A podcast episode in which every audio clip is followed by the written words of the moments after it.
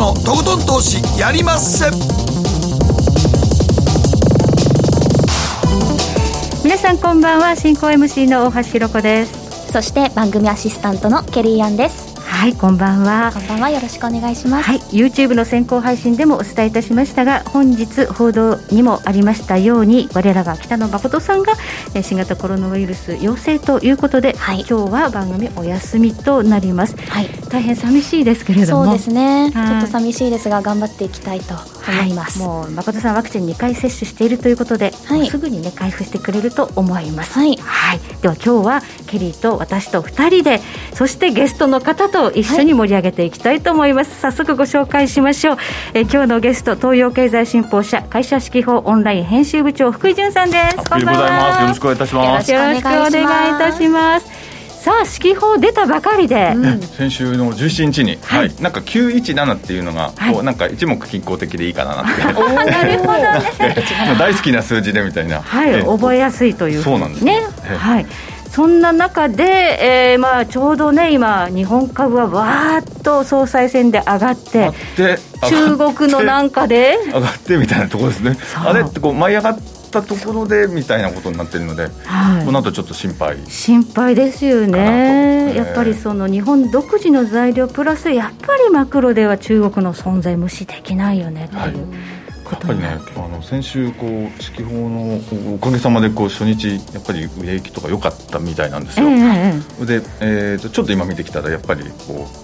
うしっかりこうこの下げが出てるような感じになってるみたいで、はい、やっぱりそこをあの長い目で見ていただければなというふうに思いますね、そうですね、はい、全体相場がこう弱い時こそ個別銘柄指揮法をやってめくって欲しかった、はい、あこれ注目してる銘柄っていうのが買いやすくなるかもしれない。ちょうど買いやすくなってるかもしれないですし、はい、あのそこはあのぜひ吟味していただきたいなと、はい。はい、今日は四季報秋号の、まあ、全体像そして注目の個別銘柄までじっくりと教えていただきたいと思います、どうぞよろしくお願いいたします。よろしくお願いします。そして後半は総実総合研究所調査グループ上級主任研究員安田佐和子さんをお迎えいたしまして中国のエバーグランデだけじゃないアメリカに忍び寄るデフォルトリスク。いやアメリカデフォルトされたら困っちゃいますよ。まあアメリカってその定期的にこの問題やってくるんですよね。本当にそういうことになったらあの狼少年が本当になってしまったら、もうもうもうそれはもう大変なことになってしまいますので。そうですね。ないとは思いますけどでもやっぱり何年かに来る一度っていうことなので、はい、やっぱりあのそこはよく見ておきたいなとそうですね、ね、はい、はい、この問題が盛り上がった過去にはその格下げされてる株がすごく下がったりしたこともありますので、決して楽観はできないということで、えー、今アメリカの債務上限問題どのような状況になっているのか安田佐和子さんにじっくりと教えていただきたいと思います。えそして今日の皆さんからの投稿テーマ季節の行事大切にしていますか？昨日は8年ぶりに満月と中秋の名月重なったということで、うん、福井さんご覧になりました？お月様。少しだけあの帰り際にですね、はい。ええ、大きい月が出ていて、はい、はい、あの色がなんかちょっと違ってそうみたいですね。のように見えましたけど、あの写真をきっちり撮れる方じゃないんで もうちょっともったいなかったなと思ってしっかり収めとけばよかったなとみんななんか映えでガンガンやってたんじゃないんですかやっぱり。そうそうそう。映えの時代です、まさしくまさしく。映えのためにこう SNS でたくさんいいお写真を上げてる方いましたね。ただまあ SNS に上がってるので私は写真いいかなと思っても皆さん 素敵な写真撮ってるので本当に上手に撮られる方いらっしゃいますからね。ね iPhone でどうしてこんなに下手になるんだろうみたいなの。いやどっちかってそうなんですけど。はい。まあ SNS の時代ですので季節の行事ごとにねあの綺麗な写真をね、見ることもできるんですが、えー、まあコロナ禍自分からこう意欲的に季節の行事を感じにいかないとあっという間に1年が過ぎるという時代ですので、皆さん季節の行事どのように大切にされてますか教えてください。番組の後半でご紹介させていただきますではこの後早速誠とひろ子の週刊気になるニュースからスタートです。北野誠のとことん投資やりまっせ。この番組は良質な金融サービスをもっと使いやすくもっとリーズナブルに GMO クリック証券の提供でお送りします。誠とひろ子の週刊気になるニュースさて、ここからは誠とひろこの週間気になるニュースです。今日一日のマーケットデータに加えまして、この一週間に起こった国内外の気になる政治、経済、ニューストピックなどをピックアップしてまいります。さて、ご意見番として、ここからは福井淳さんにもいろいろとコメントをいただきたいと思います。はい、まずは今日の日経平均株価です。今日は200円31銭安、29,639円40銭で取引を終了しました。日経平均3万円の大台を超えて、まあ、3万円、700円台ぐらいまであったんですかね。はい、ありましたですね。はい。割っちゃいましたね。あの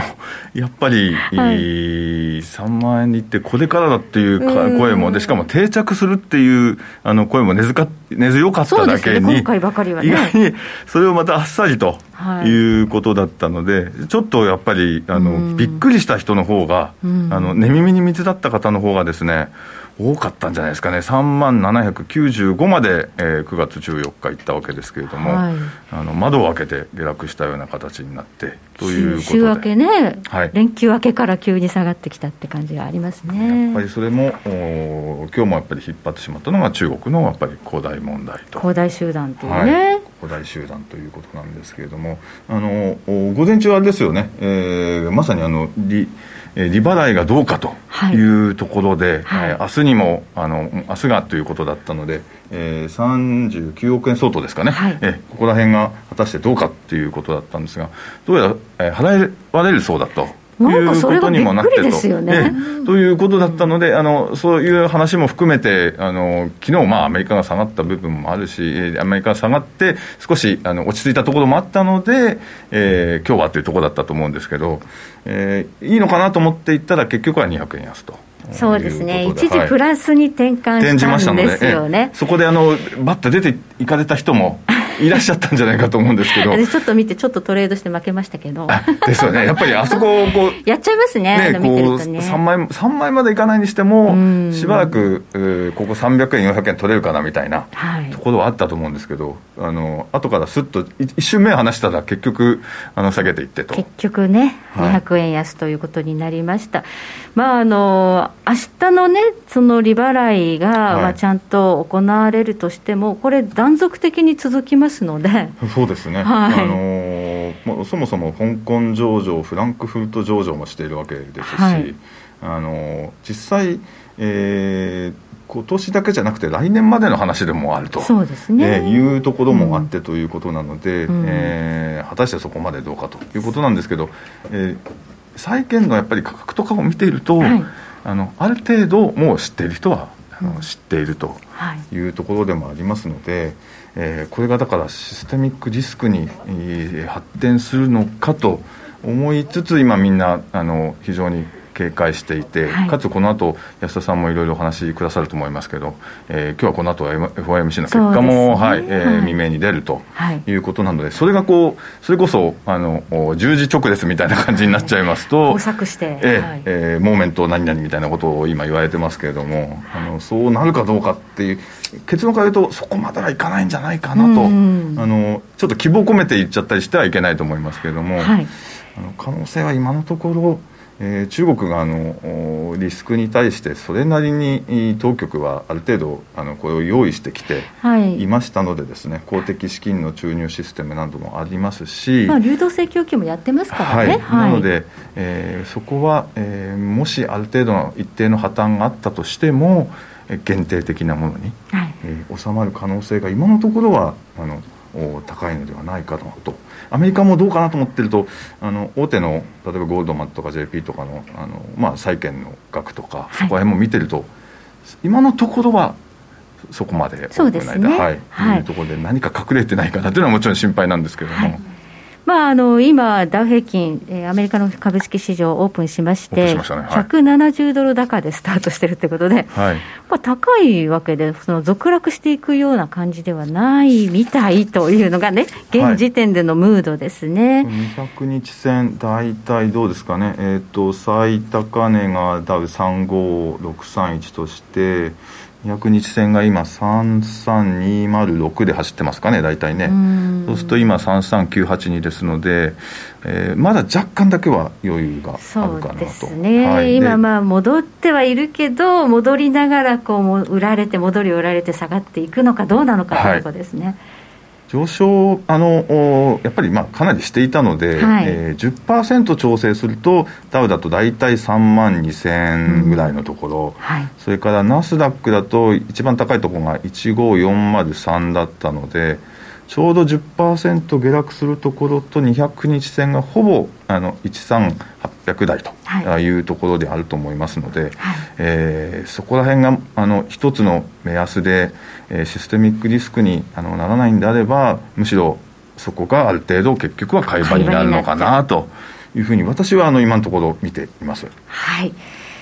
そしてまあ今夜 FOMC、9月の FOMC は経済見通し、金利見通しが出てくるということで、はい、これがより高波的、まあ、早い時期の利上げがコンセンサスになるのかどうかというところが大変注目です。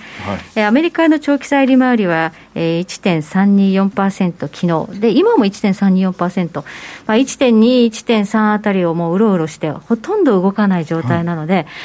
この FOMC でもしかしたら金利が動くのかななんて注目もしてるんですけどね。ね。あの月初9月のところに入ったところから、うん、あのいろいろ、えー、重要指標が出て、はい、で雇用統計から入ってきてでやっぱりあの消費者物価のところがまずポイントだったと思うんですよね。うん、であの消費者物価が8月出てえー、7月比で、えっと、0.3上がり前月前年同月だと5.3ぐらい上がったということでやっぱりあの、えー、ここによく出てらっしゃるあの松本英樹さんもあの、指摘されてましたけれどもあの家賃とかもやっぱり上がっているというところなので、うん、一旦そういうものがやっぱり上がりだすとなかなか下がりにくいと。そう,、えそういうこともあってやっぱりあのこれはもうインフレ懸念というのはちょっとあのもう難しいかなと収めるのはちょっと難しいかなと、うん、そうするともうこれはあのえっと、いつテーパリングが始まるかではなくて、はい、そのいつもテーパリングが終わるか、はい。えー、いつテーパリングが終わるかえー、ニアリーイコールそれはもうあの利上げの時期の開始のことを言っているというところまである程度読み込まれたんですけど、あのそこからある程度またちょっと違ってきてで今さらにまた中国の話が入ってと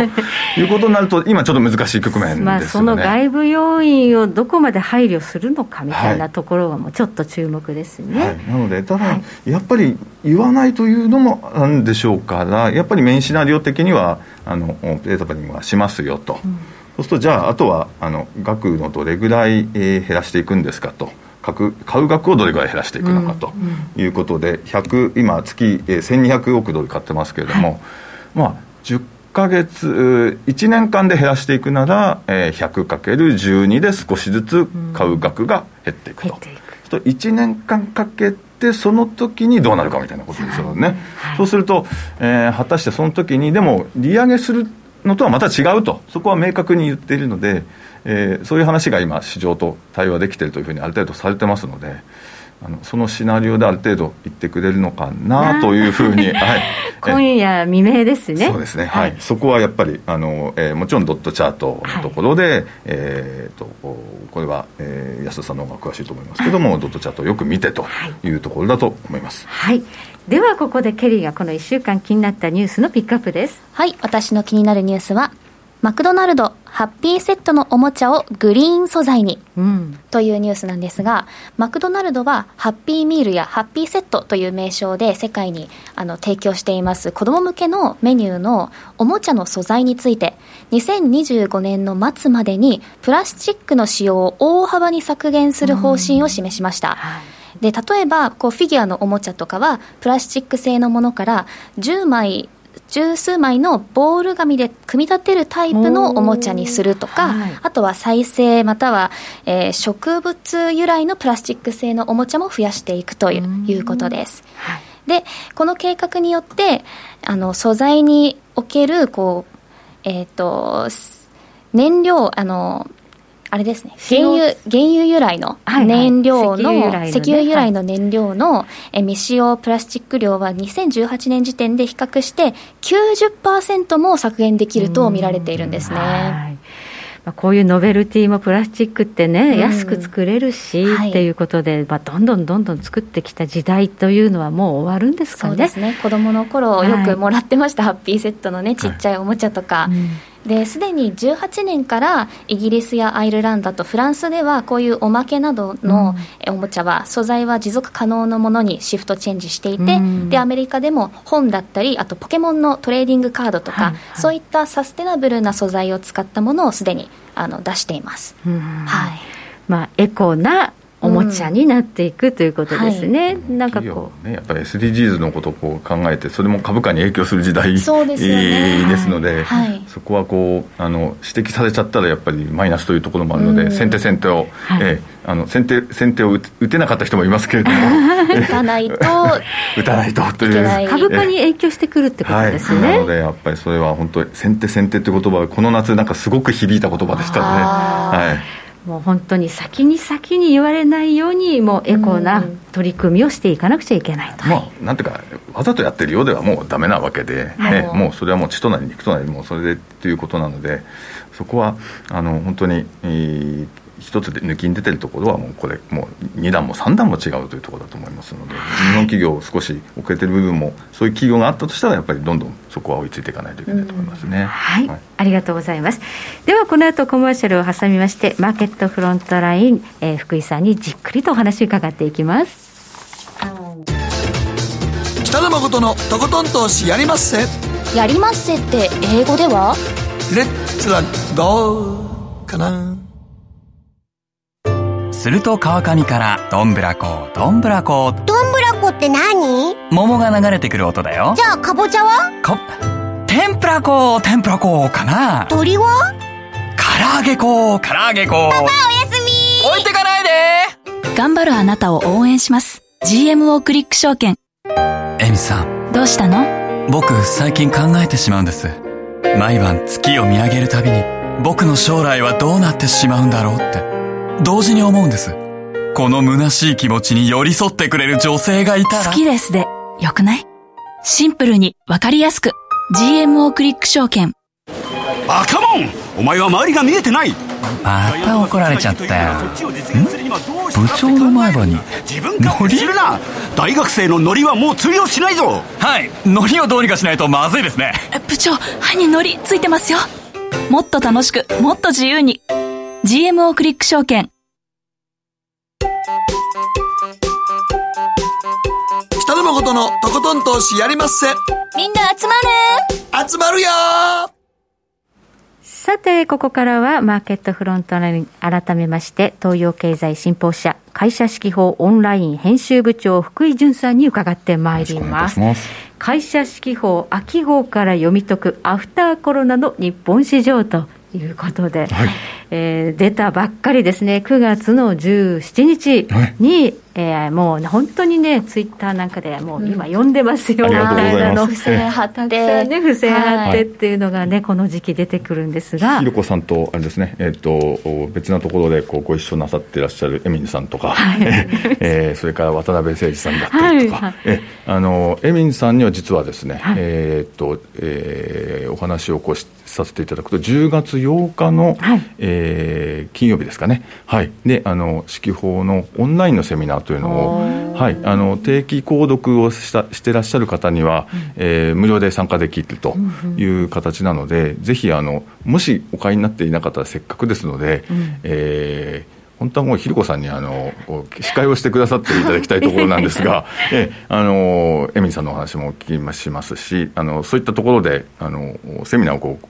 式本発売後はこの頃必ずこうどうやって読んだらいいのっていう方が結構多いのでですね、はい、初心者向けとそれからあのエミンさんのようなこうもう立て板に水というような人を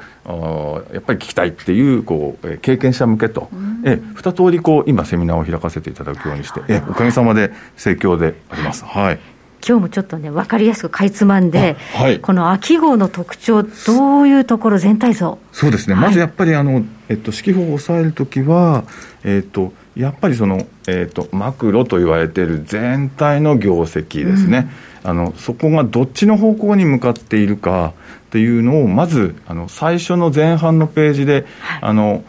ピンクがかったところの最初の前半のページに少し書いていますので、えー、それをあの読んでいただければと。はい、でもしなんか読むのが面倒くさいなというようなお話っていうのはですね私も今から簡単にあのお話しますけどしばらくするとまたあの最近はですね、えー、四季報のオンラインとか東洋経済のオンラインで動画も出させていただけるようになりましたので、えあの動画をちょっと再生していただくとですね後ほどこうあの今お話しさせていただくような話が耳に入ってくるようになりますので、はい、でも今日はやっぱりせっかくですので、はい、あのラジオ日経のリスナーの方にということなんですが、まず全体像どうでしょうかということなんですが、えー、やっぱり、えっと、夏の前の号と比較してどうなのか、はい、絶対的な水準がどうなのかというところなんですけれども、うん、えっと、全体像、まずどうでしょうかということで、えー、3月企業が今、多いわけですけれども、はい、全産業ベースですとですね、えー8%弱の増益、あごめんなさい、売上増収と、それから営業利益は、ね、今期は22%約の増益とい。うことで、はい、これはあの2割増益ですからいいよねと、まず絶対水準いいと、はい、じゃあ、えっと、前回の夏、3か月前と比べるとどうだったかと、はい、3か月前はですね、えー、5.8%の増収だったので、2%ポイントほど、えー、売上が上がっていると。情報修正されている、はい、それから、えー、営業利益の方も前回は3か月前は12.5%の営業増益だったので、はい、えー、これも10%ポイントほど、はい、えー、上がっていると。いうことなので、えー、12.5っていうと2桁増益っていう感じですけども22.1ということになったので、うん、こう増益率の方がですね、はい、改善しているというところですね、はい、でじゃあ、えー、そこからやはり今度はもう二分かれしますけれども製造業と非製造業の方に、はい、はい、あの分かります。でどっちがいいかというとやっぱり製造業の方の良さの方が目立っていて、はい、えで製造業の方は12%増収で全体今22っていうふうに言いましたけど製造業だけに限ると45.2%の、ね、え増益ということで、はい、前回は31でしたので45と31だとやっぱりかなり違う。14も違うというところです。さあ、えっと、じゃあ、あの業今度は、さらに今度は少しずつこう降りていって、業種はどうかなというところなんですけれども、うん、えー、全産業のところで、えーえー、生産的ですね、えっと、製造業系で目立ったのは、どこかっていうとですね、えー、増益の率の方が結構大きくなったのは石油とかやっぱり石炭とかなんですね。上がってますからね、えー、去年のはい、あのもうねあの、コロナ直後の頃はマイナスの価格みたいな先物価格が、はいはい、ひっくり返そうになりましたけど、うん、えー、もうなんか二度とないんじゃないかみたいなようなねあのびっくりしましたけども今上がっていることによって、うん、えー、石油石炭の関係の企業はだって60%台の増益とい。うことで、はい、あの前回の3か月前は、えー、やっぱり記者が少し保守的な予想を立てたともあると思うんですけど、現役の予想でした、それがもう一気に増益になったということです、うん、それからあと自動車はほぼ2倍の、えー、増益と。そうですか、なんかね、半導体不足で減産なんていうのも、ね、結構ね、減産のような話が、びっくりしちゃったんですけど、はい、今日は、えっと、の記者は8月いっぱいぐらいで、えー、9月のぎりぎりのところまで、えー、やり取りしながら、式を作らせていただいてますけれども、えー、ちょっとしたトヨタショックだったりとか、そういうのがありましたけれども、あの半導体で、まだこの後もね、あのホンダもこの間ありました、うん、ありましたけれども、そこら辺少し数字の誤差あるかもしれませんけれども、やっぱりまあ倍ぐらいになるとい。う形になりますと。はい、あと鉄鋼もあの引き続きいいですねと、前回は5倍増ぐらいの営業増益ということです、今度は8倍増ということなので、から8倍。これも結構でかいと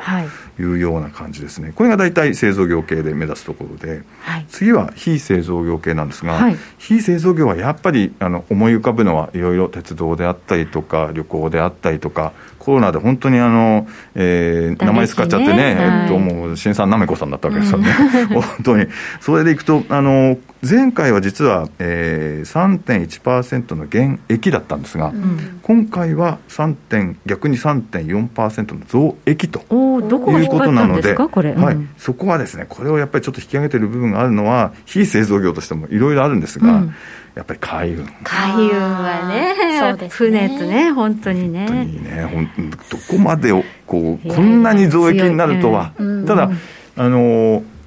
ってた方は知ってたはずで、うん、えー、アメリカでコロナがあのだいぶ収まってきました。なんかコンテナが足りなくなってますみたいな、はい、で なんか株価でもその時はものすごく動いてたわけではなくて、うん、動いてはいたんだけどでも後から見ると、はい、東証の、えー、売買のところの状況を見るとやっぱり昨年度に、えー、業種別でも見れるんですが、はい、海運がやっぱり5ポイントぐらい上がってるんですね外国人が。しっかりそこでもう良くなることを見越して昨年度で、はい、すでに一足先に、日本株いいですよってこう、あの外資こう言ってましたけど、そのうちこう紐解いてみると、海運を結構買っていたというところはあるかなと。ここがやっぱ牽引したかっていう感じですね。293%の営業増益ということで、えあとは、えー、卸、卸の代表格は商社なので、えー、ここら辺は、えー、68%の増益から、これも125%の営業増益とい。うことなので、まあ、バフェットさんもにっこり笑ってるんそうですね、バフェットが買ったっていうね。えーというような感じですね。はい。来期はいかがですか？来期もですね、うん、え実はやっぱりあの株価のそのこの後ということを見ますと、うん、来期もこう見てみたいところなんですが、来期は全体で売上高はあの3%強の増収、それから大事な本業の営業利益ですね、うん、これは10.3の増益になっていますので、うん、来期もあのこの時点で2桁、まだ成長するよという予想に見通しがいいということですね。ですね。それから、はい、えー、製造業と非製造業のところで特徴があって、うん、で来期は製造業は1桁増益の予想なんですけれども、やっぱり非製造業の方は14.6の営業増益の予想になっていますので、はい、やはり変化率でいくと、うん、これからは、えーと、今、だんだんとワクチンの2回接種の方々、若い方々も1回目に入られ、えーと、うちの娘も1回目なんか打ってきましたけど、うん、えー、そういった形でだんだんと免疫が、まあ、やっぱり最後は3回ということになると思いますけれども、えー、だんだんと免疫をこう集団で獲得していくような感じでいくと、今、株価はもう、えー、非製造業の方がある程度だいぶ良くもなってますし、はい、狙うんだったら非製造業の方、えー、サービス業もいいのかもしれないですね。アフターコロナっていうところがやっぱり見通しも大きく、はいえー、情報修正という感じですかね。ねあのー、今直近でいくと例えば鳥貴族のような会社とか、えー、えー鳥木バーガーまだ食べてないですけど。まだ食べてない、まだ食べてないですけど、うん、あの鳥木貴族、えー、居酒屋だけじゃないということで、えー、鳥の方のハンバーガーを出し始めたということと、うん、あとやっぱり居酒屋もいずれは、えー、ワクチンを接種すれば大丈夫というようになって、えー、8時っていうような制限とかお酒の自粛みたいなのが、えー、解かれていくだろうというのをだんだんと市場は読み込んでるのかなという感じはしますね。はい、はいそしてやはりちょっとね、あの個別銘柄でどういったところがこう気になったかっていうのも教えていただきたいですね。はい。えーと、まずですね、はい、えーと一つえーと、3つぐらいに分けてみたんですけれども、うん、絶好調企業はい、それから、えっと、2つ目が V 字回復企業、それから3つ目あの、ブリ企業ってよくね、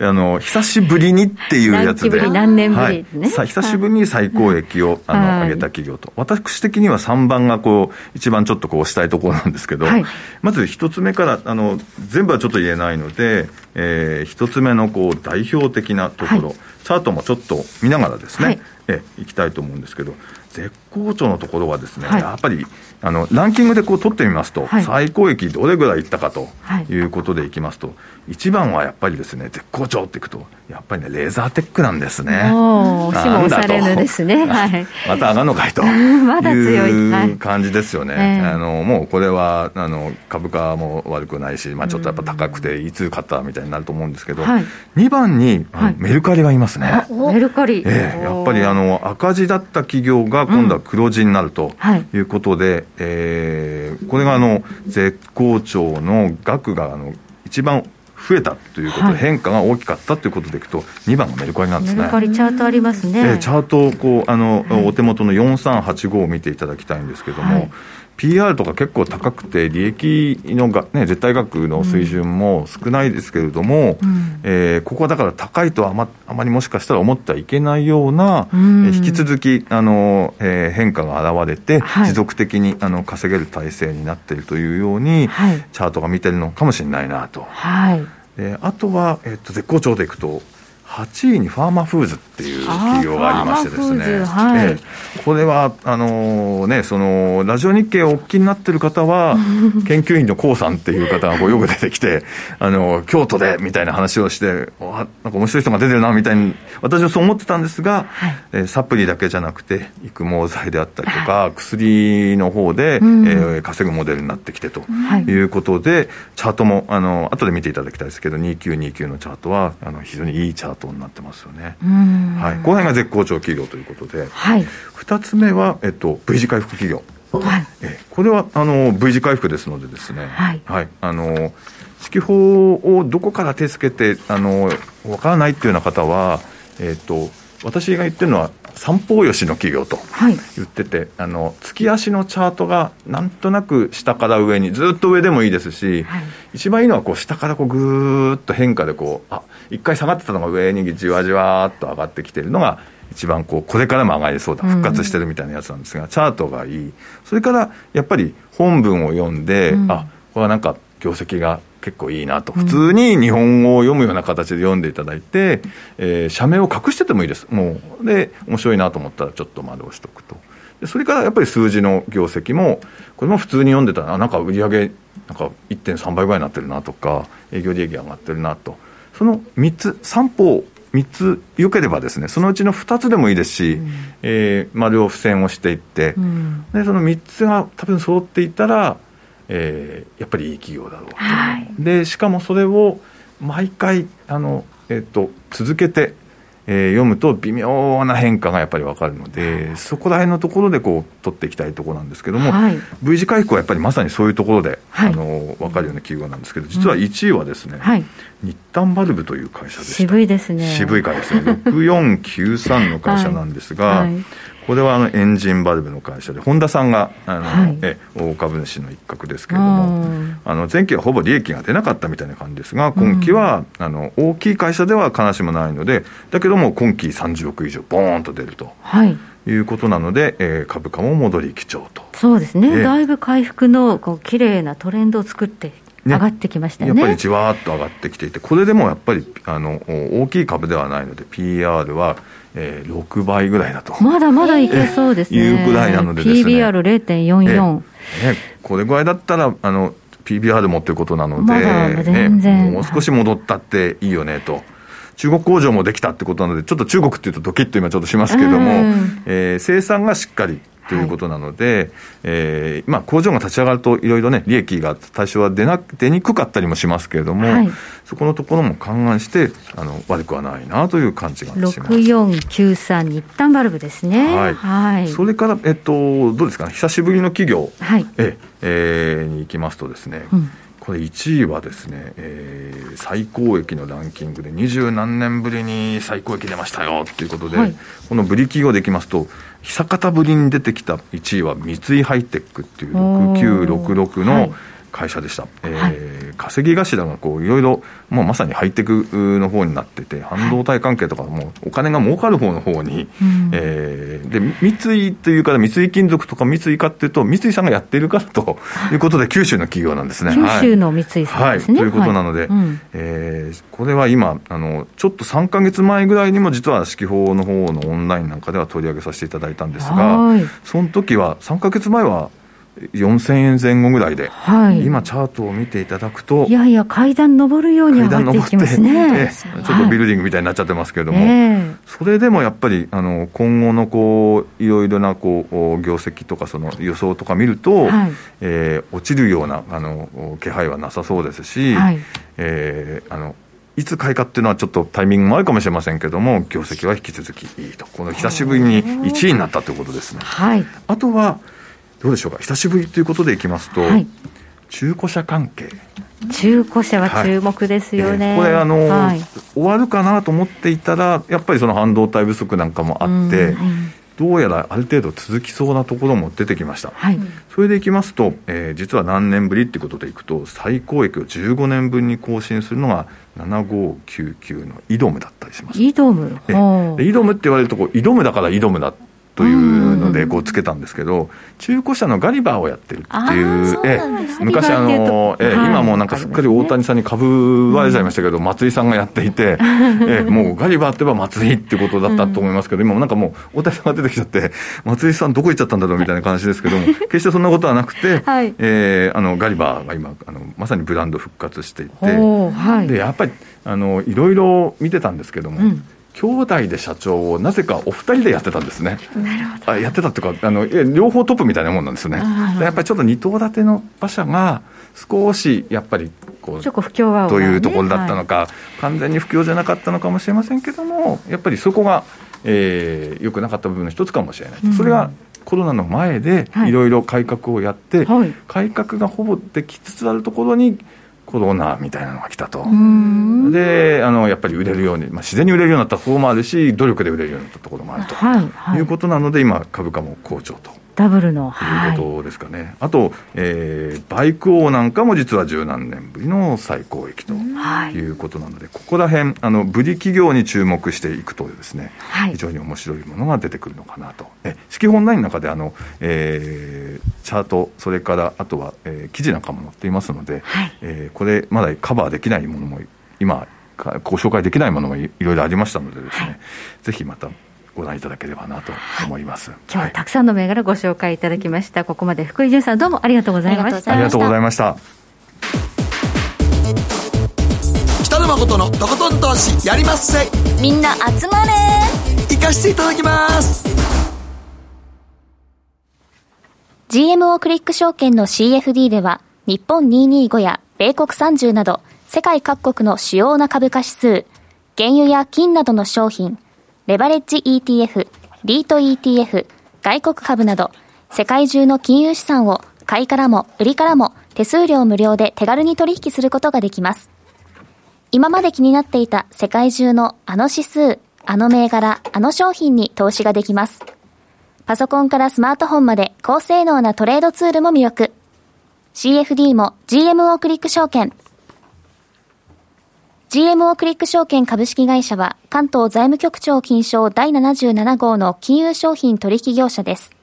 当社取扱いの金融商品のお取引にあたっては価格変動などの理由により投資元本を超える損失が発生することがあります。お取引をする際は当社のホームページや契約締結前交付書面にて手数料などの諸経費及びリスクについて十分ご確認ください。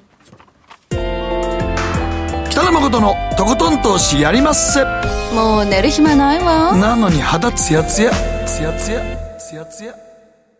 マーケットのリアル。はい、はい、ここからは総実総合研究所調査グループ上級主任研究員安田沙子さんにスタジオに入っていただきました。こんばんは。こんばんは。よろしくお願いいたします。お願いいたします。さあ今日のテーマは中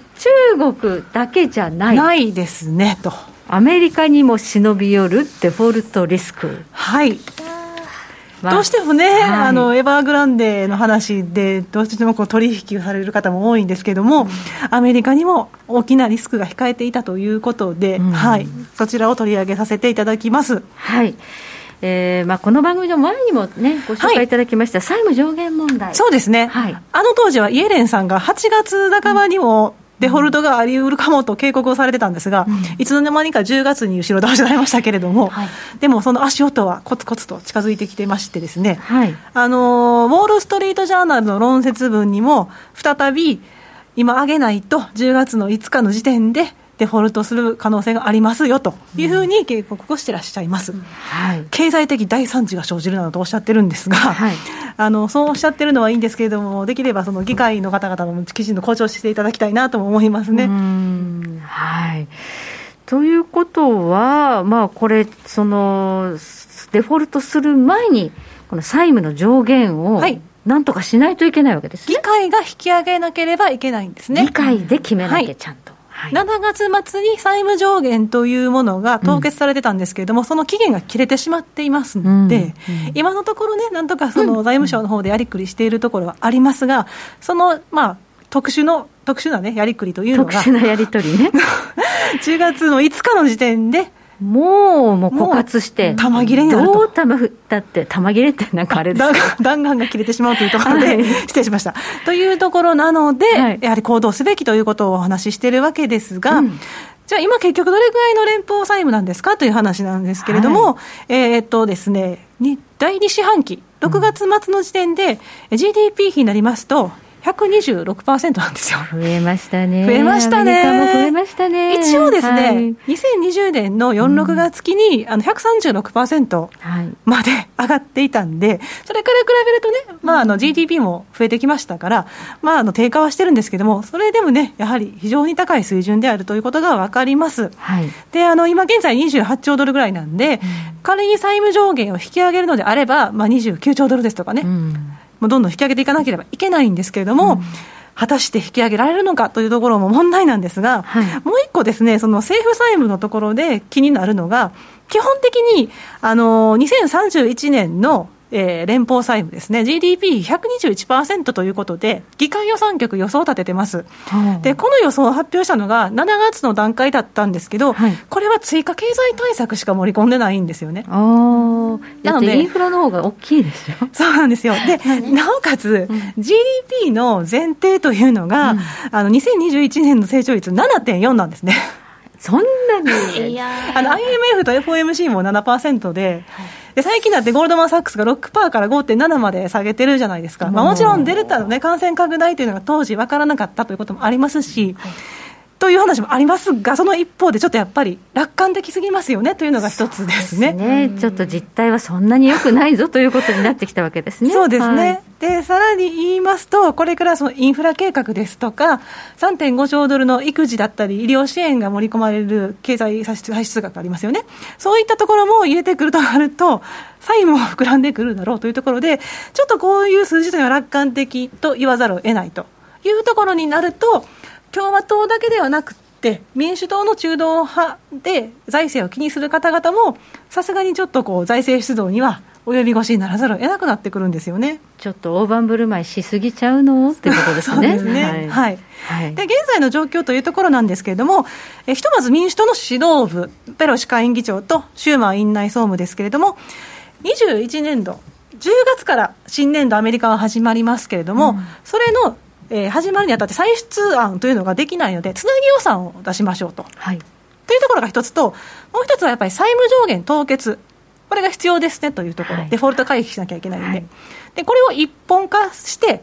で成立させて、でデフォルト回避して、で、えー、つなぎ予算が出れば、政府機関の閉鎖というところも回避できます。というところで、これに向けて民主党は動いています。はい、なんですけども、やっぱり3.5兆ドルの歳出案というのが障害になってまして、うん、この3.5兆ドルの歳出案というのは、基本的にはあの財政調整措置で民主党のみで、共和党の協力なしで可決できるものですよね。勝手に可決できるんですね、ね。共和党無視で。無視で、そうですね。はい、で、あのすでに3月に追加経済対策1.9兆ドル通しましたけど、うん、あれも財政調整措置でしたよね。そう、勝手にやっちゃったんですよ、ね、そういう状況なんで、あの今回のね、えー、債務上限の引き上げだったり、そのつなぎ予算のところで、ちょっと共和党に耐えるのはどうなのっていうのが共和党の本音というところではあります。うんなるほどね、はい。はい。まあ、さりはさりとて政府機関の閉鎖だったりですとか、デフォルトにつながってしまうので、まあ、動かなければいけないんですけれども、まあ、その翻って、世論はどうかと言いますと、はい、特にその3.5兆ドルの歳出案ですね、これについてなんですが、それほど受けがいいとは言えないんですよ。あそうなんですか。かなり手厚い、あの内容にはなってるんですよね、えーあの今、アメリカって有給休暇を認めてなかったりするんですけど、そこを入れ込んだりですとか、はい、あとはあの 子供子育て世帯向けの税控除っていうのを高級化しようだったりですとか。まあ、そういった意味では育児というところでポイントは高いんですけれども、あとはその再エネのところですね、こういったところの補助金なんかも入れていくというところなんですよ、環境、環境重視のものですね。はいなので、意外と受けいいかなと思ったらそうでもなくて、実際、その支持率自体も、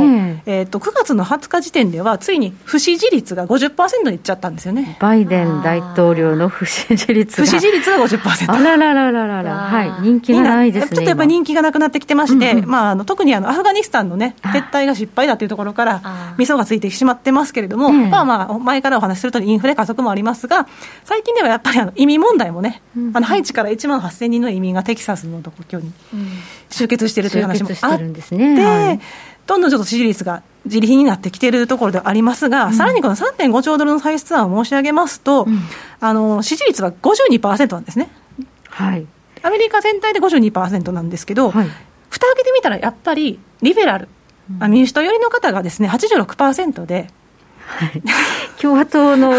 まあ、いわゆる保守派の方々は22%しか支持してないというところで、もう党派対立がはっきりしてるわけですよね。そんなにばらまかんでいいでしょうということですね、すね。共和党としてはね。はい。まあ、インフラ計画が必要であるというところで、はい、そこまでそん、まあ、差はあるとはいえ、まあ、共和党の方もね、36%ぐらい支持してますから、そこまで差は開いてないんですけども、3.5兆ドルに関して言いますと、ちょっとやっぱり、辛い目で見てる。いろいろ盛り込みすぎてるわけですね、盛り盛りなんでね。3.5兆ドルはやりすぎと。はい、はいというふうに言われているので、うん、それほど受けがいいとは言えない、そうですね、そういったところもあって、共和党ですとか、うん、えー、民主党の中道派というところも、この3.5兆ドル満額で通すわけにはいかないんじゃないかというような見方になるわけですよね。はい、で実際にもう一つの世論調査見ますと、はい、これは8月の3日から9月7日までの世論調査の結果で CNN が出してるんですが、はい、アメリカが悪い方向に向かっているという回答が69%で。あれ実はトランプさんの時代より高いというね、あららららららまあ、これはもちろんコロナの問題があるんでね、でね。しょうがないんですけど、はい、まあ、それだけこう悪い方向に進んでいるという話が出てくるということは、うん、そこまでこの歳出案というところに対して、まあ、期待されていないであったり、評価されていないという側面があります。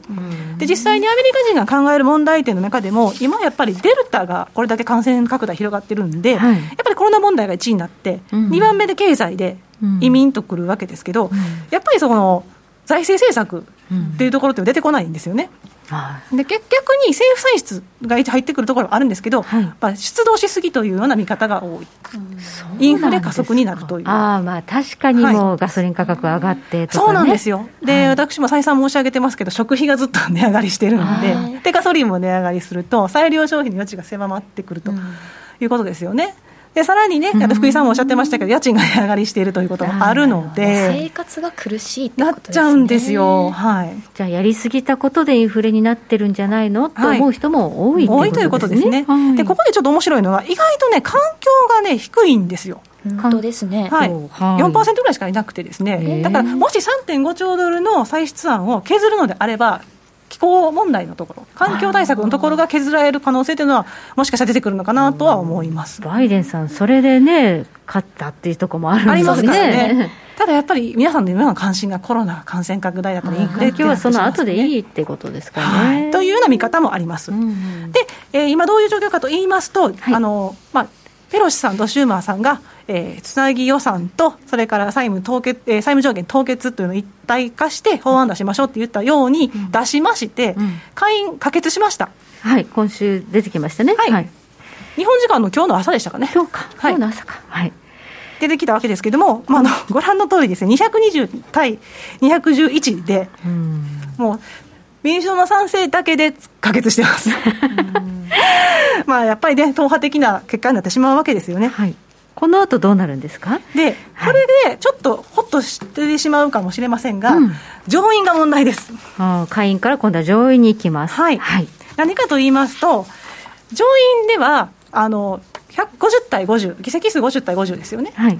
で、とりあえずハリスさん、副大統領さんの1票で、辛くも民主党がマジョリティ、過半数を取るわけですけど、うん、その前に、そもそもあの法案を通すときに、えーまあ、協議をしていくわけですが、議事妨害ってあるんですよ。フィリバスターって言われるやつですね。妨害ですね。はいはい。で、これを阻止するには、60票必要なんです。でも今50対50ですよね、うん、だから共和党から10人造反をさせないことには民主党はそのこの下院の案を可決できないんですよ。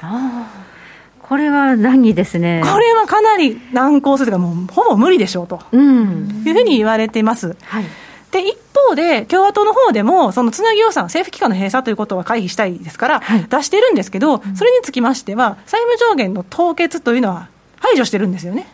だから民主党もちょっとやみづらいぞと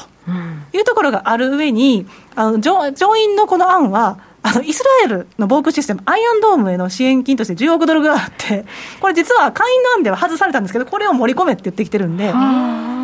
なので、民主党としては債務上限の凍結盛り込まれない上に、会員で外したイスラエルの防空システムの支援額も入れろっていうのはどうだということで、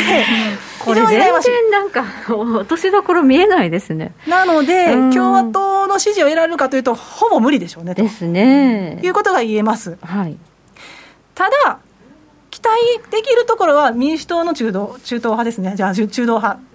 で何かと言いますと、うん、あのジョー・マンチンさんという方がいらっしゃいますけれども、マンチンさんね、はい、でこの方がいわゆるその中道派の、まあ、ドライバーといいますか、指導役になってますが、うん、彼がこんなふうに言ってますね、えっと、3.5兆ドルの歳出案を、まあ、削るべきだと。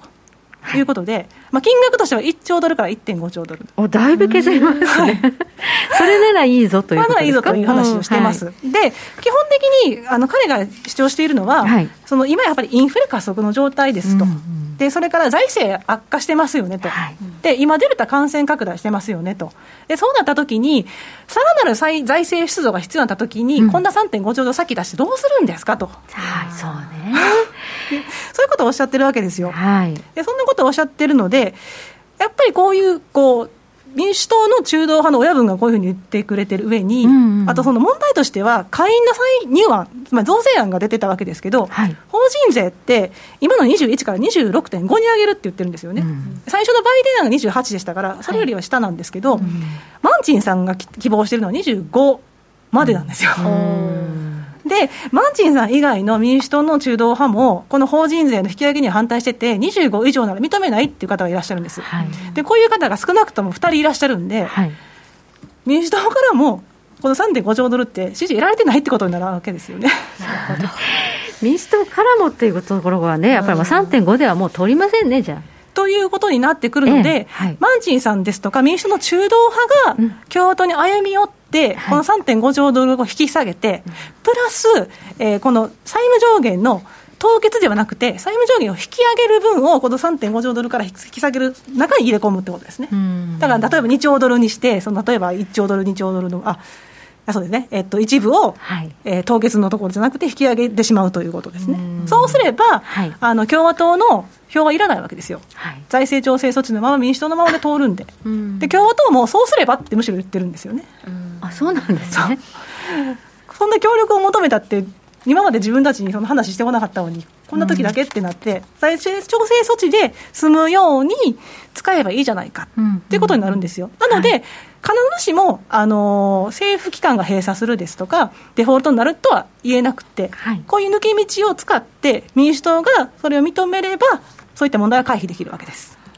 これ、いつまで、まあ、10月も初旬には 9月末までにつなぎ予算は決まらないと、だめなんです、ね、10月1日から政府機関閉鎖になります、すね、連邦職員の給与出ないと。か、9月末までっていうと、もうあとちょっとね、来週ですけど、来週中に、じゃあ、これが話しつけられるかどうかってことですね。そうですね。はい。はい、かなり難しいなと思うので、うん、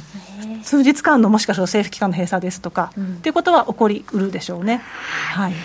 まあ、万が一、はい、そういうことになった場合、はい、マーケットはどのように反応するでしょうか？意外と、うん、80年以降の政府機関の閉鎖の時というのは、リターン悪くないんですよ。もう一覧にしていただいてます。ちょっとご覧いただきむしろ良くて、あ、そうなの ?81 年以降、15回あったん実よね。ああ、そんなにあったね。実はあるんですね。そんなにトランプさんの時に、なんか3回ぐらいありましたからね。えー、一番多いのレーガンさんで。はいまあ、それなんですけど、えっと、15回中に、実は、あの政府機関が閉鎖してから1か月後のリターンを見ると、うん、15回中ね、下がったの1回しかないんですよ。えじゃあ、あんまり関係ないね。むしろ悪材料出尽くしってことになるんでしょうね。あ揉めてる時の方が、ちょっと相場は脆弱でその前の段階の方がっていうことですよね。閉鎖だよって言って、まあ、セルザファクトじゃなくてバイザファクトになる上がっちゃうのいうことが多くて、実はその政府機関が閉鎖してる、その間も15回ある中で3回しか下がってないんですよね。いやもちろんこの時にはあのエバーグランデのようなデフォルト問題も抱えてませんし、うん、っていうこともあるんですけど、別ですよね、はい、タイミング的にね。ねそうそうそう、だからデフォルト問題もないっていう部分もね、うんうん、一部ありましたから、そういうことを考えたら、ちょっとこれは楽観的すぎるかもしれませんが、基本的にはその材料で尽くしで、普段は買われてきたということが言えます。はい、はい、じゃそんなに心配することはないけれども、ちょっとこう、どういうせめぎ合いがあるのかっていうニュースそうですね、せめぎ合いの見極めが必要であるというところと、政府機関が閉鎖されるというリスクは考えておいた方がいいかなとは思いますね。はい。ありがとうございます。ここまで安田佐吾さんに伺いました。どうもありがとうございました。ありがとうございました。北野誠のとことん投資やりまっせ。やりまっせって英語では？レッツラゴーかなエミさん。どうしたの？僕最近考えてしまうんです。毎晩月を見上げるたびに僕の将来はどうなってしまうんだろうって。同時に思うんです。この虚しい気持ちに寄り添ってくれる女性がいたら。好きですでよくない？シンプルにわかりやすく。GMO クリック証券。あらっしゃい。ご注文どうぞ。うんと大盛りラーメンにトッピングでチャーシューコーンメンマ海苔それに味玉白髪ネギね。あバターとワカメも。全部のせ一丁。シンプルにわかりやすく。株式 FX は GMO クリック証券。ねえ先生好きって10回言って。それ10回クイズでしょ。いいから。じゃあ好き好き好き好き好き好き好き好き好き好き。僕も先生好き。え？もう。思わず笑みがこぼれる。株式 FX は GMO クリック証券さてここからは皆さんからいただいた投稿を紹介していきます。今日のテーマは季節の行事。はい。カシムさんはコロナになってからはできていませんがハロウィーンは子どもの保育園が同じだったママ友パパ友と協力して数人の子どもたちのために盛り上げてやっていました。各家庭にプログラムを作って配る100円均一で、えー、衣装を揃えるとかルートを決めてリアルタイムでどこの家を出たと報告し合うなど大変でしたが子どもたちは大満足でした。今となってはその子どもたちも一緒に遊ぶことすらないまま、えー、遊ぶことすらままならない感じになっています なっていますがいい思い出になってくれたらいいなと。今ねコロナアメリカでもできないですよね。ね。トリックトリートなんてねノックできないですよねそうですね。ハロウィンっていうのは本当日本にも、接触ばっかりですからね、根付きましたよねハロウィン文化ってね。来年はできるかな？来年できたらいいですね。来年はできそうな。サンタさんは来てることになってたのかしらそういえば。えそうなんですか？サンタさんはあの免疫あるそうです。本当にニュースになってました。そういうストーリーになってるはい本当に。何があっても免疫があるの大丈夫なんですって。さすが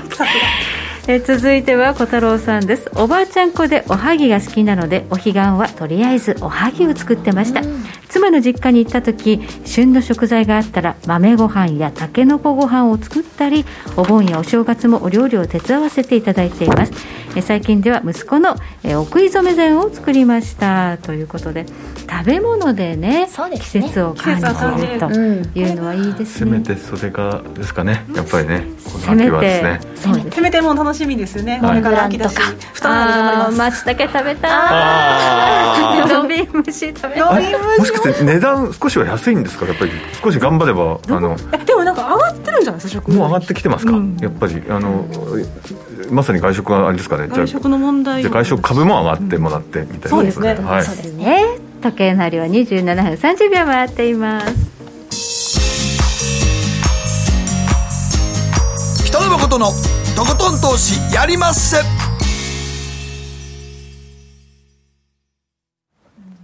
この番組は良質な金融サービスをもっと使いやすくもっとリーズナブルに GMO クリック証券の提供でお送りしました。